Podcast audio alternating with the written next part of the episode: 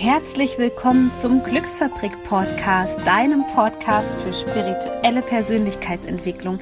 Mein Name ist Sonja Koplin und ich bin Coach und ich helfe dir dabei, in deine volle Kraft zu kommen, damit du deine Träume leben kannst.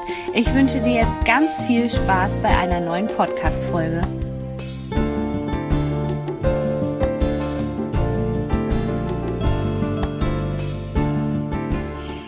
Herzlich willkommen zu einer neuen Podcast-Folge und heute habe ich endlich mal wieder einen wunderbaren Interviewgast bei mir und zwar Susanne Hühn.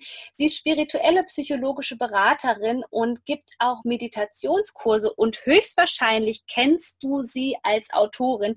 Sie hat mich auch auf meiner spirituellen Reise begleitet und ich habe bereits einige Bücher von Susanne gelesen und wortwörtlich verschlungen. Ich freue mich heute, dass ich diesen Interviewgast hier habe, aber wir werden heute mal nicht über das innere Kind reden. Naja, wahrscheinlich doch ein bisschen, aber wir werden heute über das ganz spannende Thema Co-Abhängigkeit sprechen.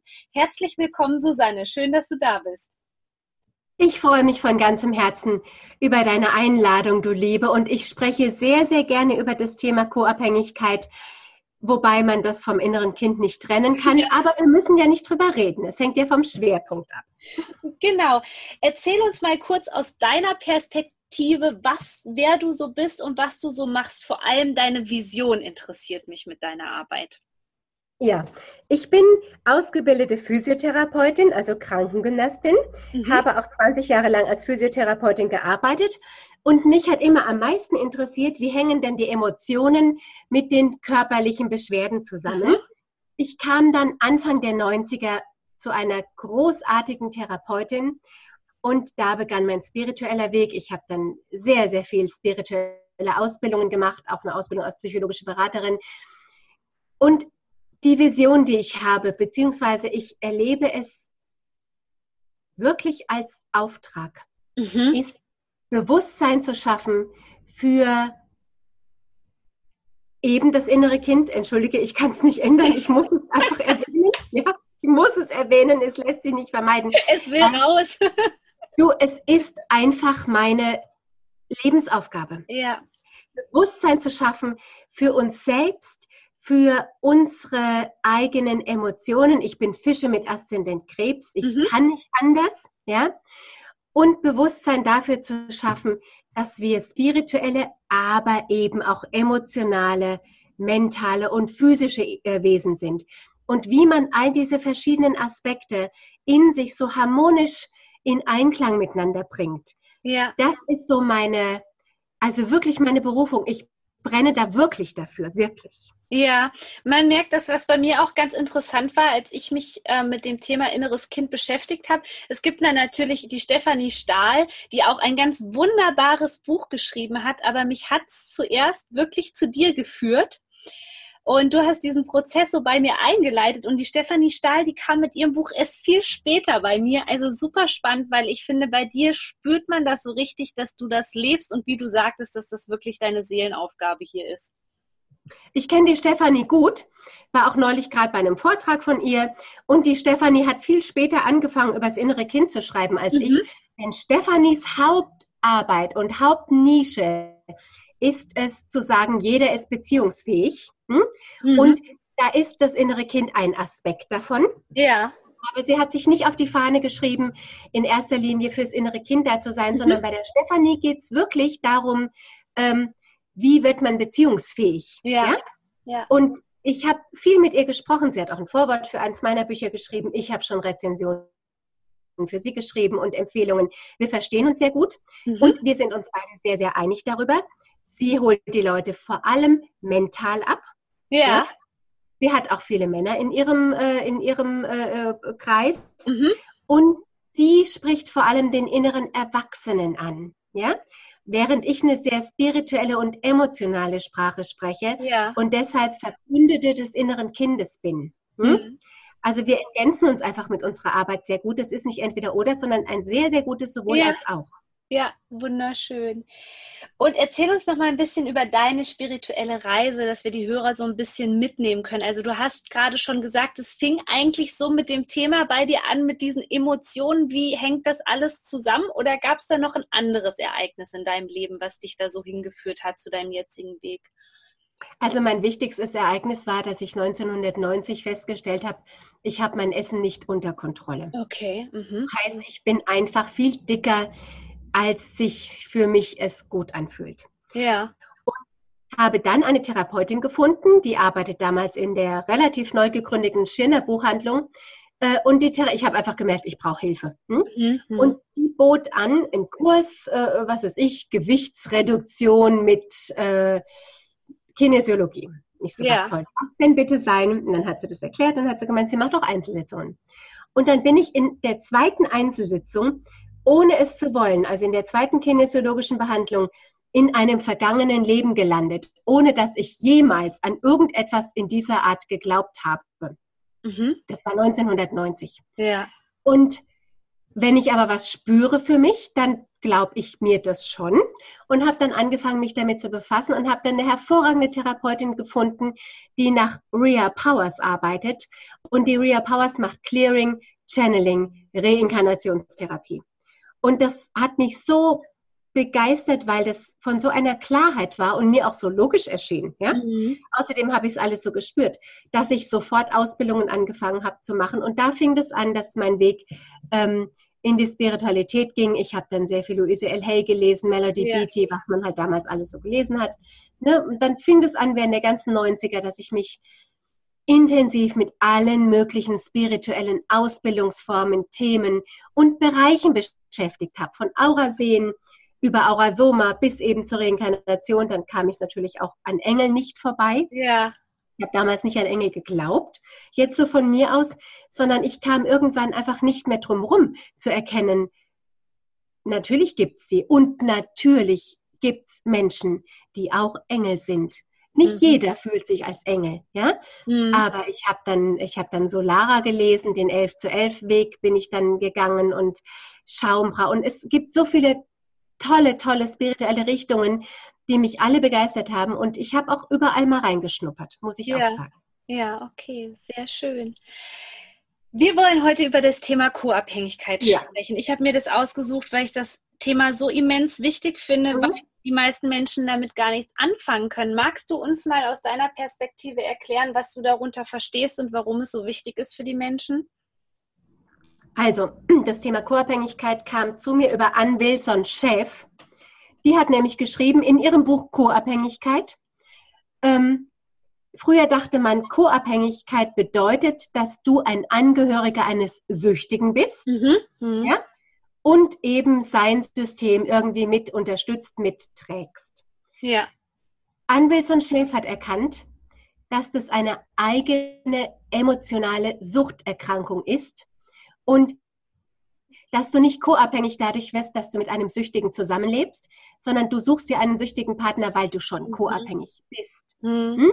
Ja. Co-Abhängigkeit bedeutet ganz einfach, du definierst dich und spürst dich über die Beziehungen zu anderen und nicht über die Beziehung zu dir selbst. Und du vernachlässigst die Beziehung zu dir selbst wirklich bis zur kompletten Selbstaufgabe, um die Beziehung zu anderen nicht zu gefährden. Also du spürst dich über das, was andere brauchen, über das, was andere von dir erwarten, über das, was andere von dir wollen. Und du spürst dich überhaupt nicht über deine Autonomie, über deine Selbstbestimmung. Hm. Das kann man auch sehr leicht erklären. Denn du bist als kleines Kind maximal von deinen Eltern abhängig oder von den versorgenden Personen. Und wenn die dir nicht erlauben, deinen eigenen Weg zu gehen, während du von ihnen abhängig bist. Also wenn sie dich nicht unterstützen darin, dass du deine Autonomie, deine Selbstbestimmung ähm, entwickelst, sondern wenn du deren Bedürfnisse bedienen musst, hm. dann definierst du dich darüber, wie gut bist du in der Lage, diese Bedürfnisse zu bedienen. Und du hörst nicht damit auf, nur weil du plötzlich erwachsen wirst, weil du meistens gar nicht mitkriegst, dass du es heute nicht mehr tun müsstest. Ja. Ein wirklich zwanghaftes emotionales Suchtprogramm der Co-Abhängigkeit. Hm.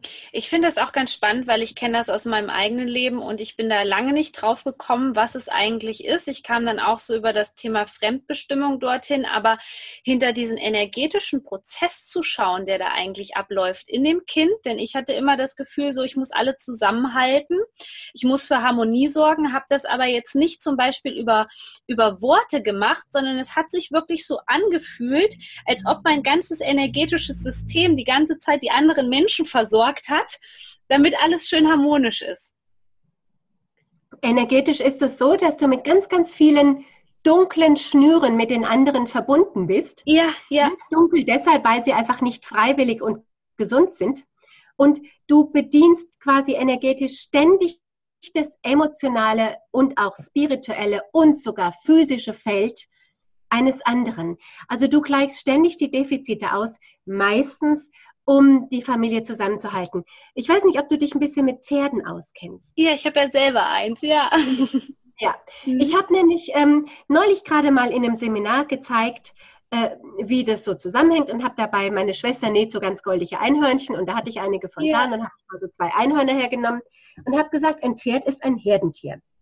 Stell dir mal vor, du hast ein Pferd, das ist noch ganz klein, und das weiß natürlich ganz genau, was es zu tun und zu lassen hat, damit es in der Herde aufgenommen wird. Ne? Mhm. Es hat ein ganz großes Gespür eben für diese Herde und weiß ganz genau, wo sein Platz ist und ist auch bereit, diesen Platz immer wieder einzunehmen. Ja? Mhm. Das ist das eine Pferdchen. Das andere Pferdchen ist ein autonomes Pferd, ja, das sehr genau spürt, was ihm gut tut tut und was nicht. Und das auch den Herdenchef immer wieder in Frage stellt, wenn er nicht mehr gut führt. Das also durchaus in der Lage ist, ähm, zu sagen, Moment, stimmt für mich nicht, dass äh, nicht harmoniesüchtig ist, sondern zugunsten eines echten Friedens, einer echten Harmonie durchaus auch bereit ist, mal, mal äh, den Hinterhuf zu heben. Mhm, ne? Mhm. Das ist das Autonomiepferdchen. Und wir müssen für beide gut sorgen. Ja? Wir müssen dafür ja. sorgen, dass wir beiden zuhören und dass es in jeder Situation beiden gut geht.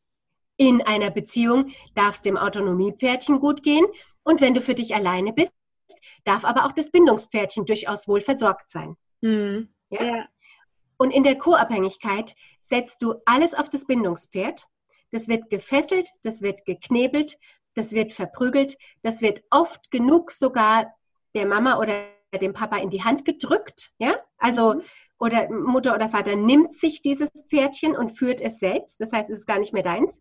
Und das Autonomiepferd wird wirklich in die Wildnis verbannt, verhungert, darf einfach überhaupt nicht mehr teilhaben. Ne? Mhm. Und an diesem Bild sieht man sehr schön, wie Co-Abhängigkeit funktioniert, denn das läuft natürlich alles total unterbewusst ab und du definierst dich wirklich nur über das, was du für andere tun kannst, ganz konkret oder eben auch energetisch. Ja. Das Symptom für, für, für Co-Abhängigkeit und auch der Suchtdruck sind Schuldgefühle.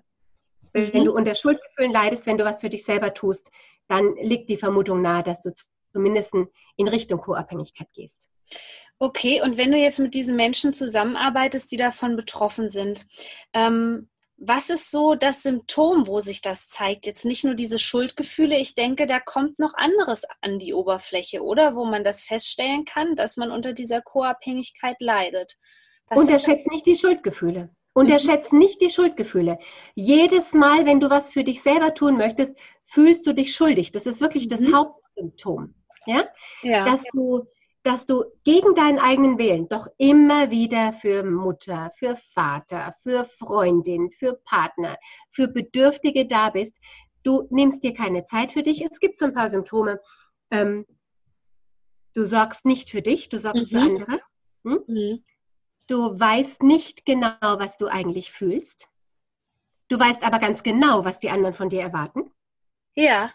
Ja, du weißt auch nicht genau, was du willst. Du weißt aber, was die anderen wollen, was du wollen solltest. Ja? Mhm. Du kontrollierst deine Umgebung sehr stark durch dein Verhalten.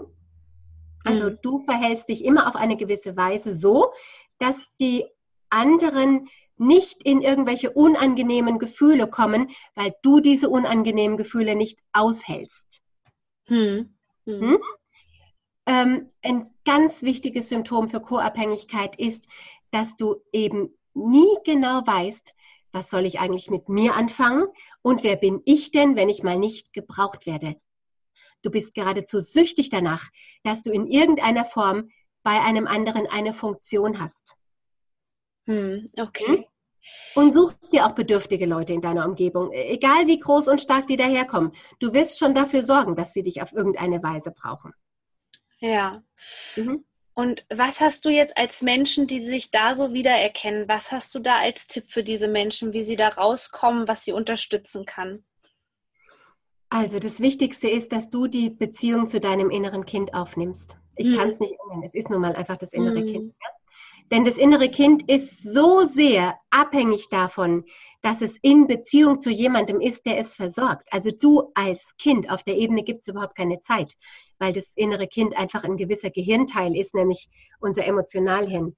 Dein mhm. Emotionalhirn ist so drauf geeicht, sich über die gute Beziehung zu anderen versorgt zu fühlen und macht alles, was irgendwie in seiner Macht steht und mehr, um die Beziehung zum anderen eben nicht zu gefährden.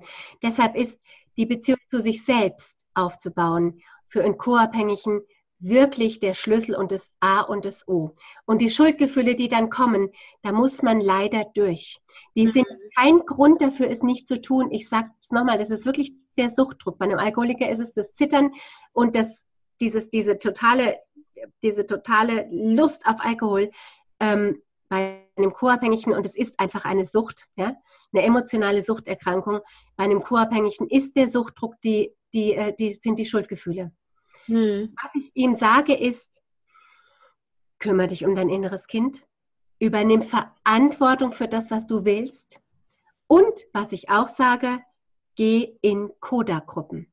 Das sind die Zwölf-Schritte-Gruppen der anonymen Alkoholiker. Die gibt es auch für Co-Abhängige, die gibt es für alle möglichen Süchte. Das ist ein mhm. spirituelles Selbsthilfeprogramm, von dem ich sehr, sehr, sehr viel halte, das mir das Leben gerettet hat. Okay, ja. Ja, sehr gut. Ähm, und jetzt um in Kontakt, mich fragen immer ganz viele, ja, wie kann ich denn in Kontakt mit meinem inneren Kind kommen? Hast du da noch einen Tipp für die Zuhörer? Was man da machen kann? Vielleicht so eine schöne Übung oder so oder was dir einfach auch geholfen hat, was du mal lernst bei deinen Kursen? Da habe ich natürlich sehr, sehr, sehr viele Tipps. Das ist ja mein, mein Mega-Fachgebiet. Und ich habe viele Tipps auf vielen verschiedenen Ebenen. Man kann das mit Hilfe einer inneren Reise machen, mit mhm. Hilfe von Gestalttherapie, mit Hilfe einer, einer Puppe, die man zum Beispiel, es gibt so Handpuppen. Ja. Ich, ich erkläre euch mal eine Übung mit Hilfe der Gestalttherapie. Ja? Mhm. Aus, den, aus der Gestalttherapie ist die Aufstellungsarbeit nach Hellinger entstanden. Also er hat sie entwickelt aus der Gestalttherapie heraus. Mhm. Deshalb kommt euch das vielleicht auch bekannt vor. Das ist auch einfach sehr sinnvoll. Du stellst dir bitte zwei Stühle einander gegenüber oder zwei Sitzkissen einander gegenüber. Hm? Und stellst dir vor, auf dem einen sitzt dein inneres Kind. Welches auch immer. Wir haben viele verschiedene Aspekte des inneren Kindes, auch in verschiedenen Altersstufen. Hm? Da gibt es das glückliche innere Kind, das verletzte, das beschämte, das, das, ja, es gibt einfach sehr, sehr viele verschiedene Aspekte. Und du erlaubst aber, dass sich da bitte das innere Kind zeigt, das jetzt halt heute mal gesehen werden möchte. Und du setzt dich auf den Platz, der dein Platz ist, und stellst dir einfach vor, dieses innere Kind sitzt dir gegenüber, auch wenn du es noch nie gesehen hast. Und dann guckst du mal, wie geht's mir denn damit? Und schreibst es vielleicht sogar auf oder nimmst dir dein, dein Handy oder irgendwas und diktierst es dir selber. Also sprichst es so auf. Wie geht's dir denn damit, wenn du deinem inneren Kind gegenüber sitzt?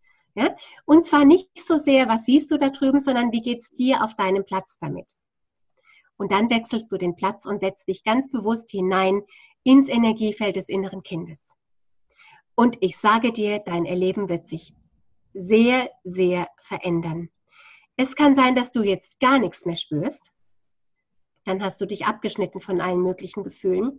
Hm. Es kann sein, dass du dich plötzlich sehr klein fühlst oder auch sehr fröhlich, ja, sehr frei. Also Du kommst am besten in Kontakt mit deinem inneren Kind, indem du dich wirklich in dieses Energiefeld des inneren Kindes hineinbegibst, denn es ist ja ein Teil von dir, das bist ja auch du. Hm. Hm? Oder möchtest du, dass ich eine innere Reise hier mit euch mache? Oh, super gerne. Wenn du das machen würdest, das wäre wundervoll. Mhm. können wir gerne machen. Okay, dann erlaubt euch mal alle bitte, die uns gerade zuhören, die Augen zu schließen.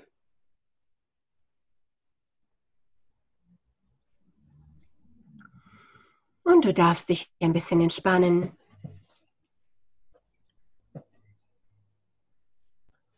Brauchst in diesem Moment niemandem zu gefallen.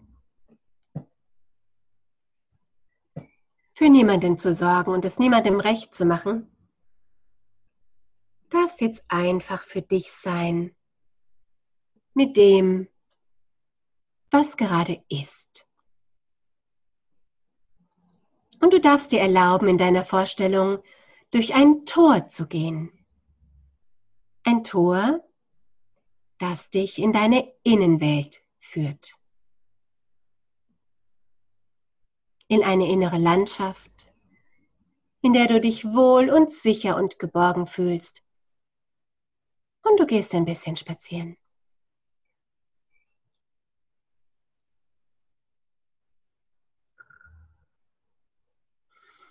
In einiger Entfernung bemerkst du ein Kind. Du gehst auf dieses Kind zu und schau genau hin, wie geht es diesem Kind? Vielleicht spielt es vor sich hin, doch du spürst, es ist einsam, hat sich in seine eigene Welt zurückgezogen.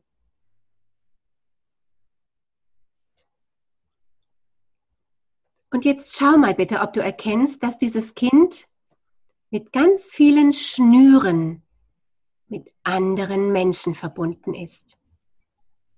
Vielleicht sogar mit Menschen, die schon gar nicht mehr leben.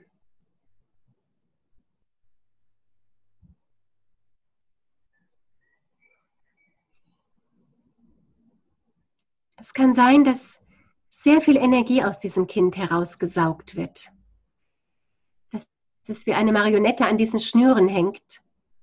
Vielleicht ist es wie eine große dicke Nabelschnur, vielleicht aber nimmst du auch gar keine Schnüre wahr. Es darf alles genauso sein, wie es ist.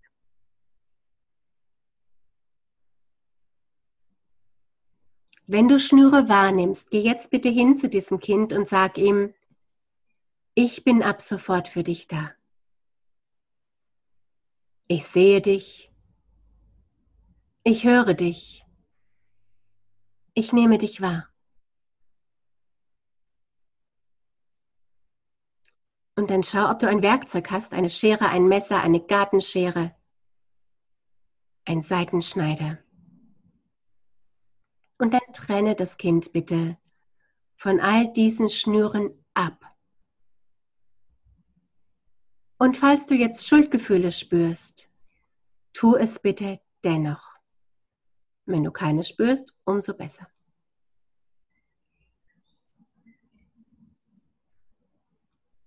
Wenn dieses Kind gar keine Schnüre hat, dann setz dich einfach zu ihm und sag ihm, ich bin jetzt da. Ich bin an deiner Seite. Du musst nie mehr allein sein.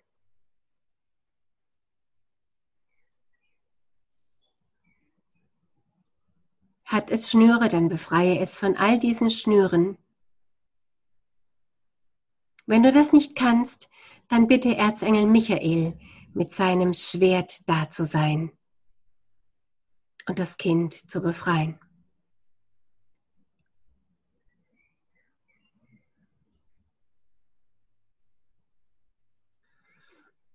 Und dann nimm wahr, wie geht es diesem Kind jetzt?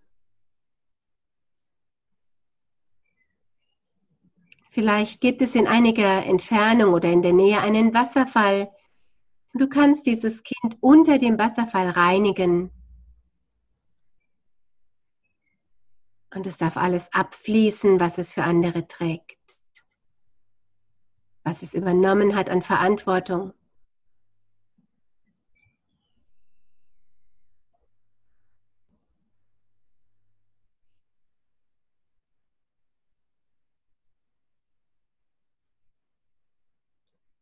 Wenn das Kind sauber und strahlend und frisch ist,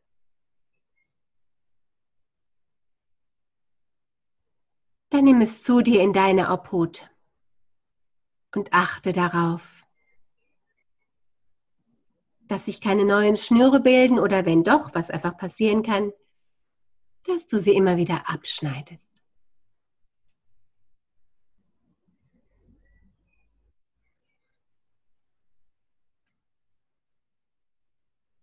Und dann komm in deiner Zeit durch dein Tor wieder her, zurück zu uns.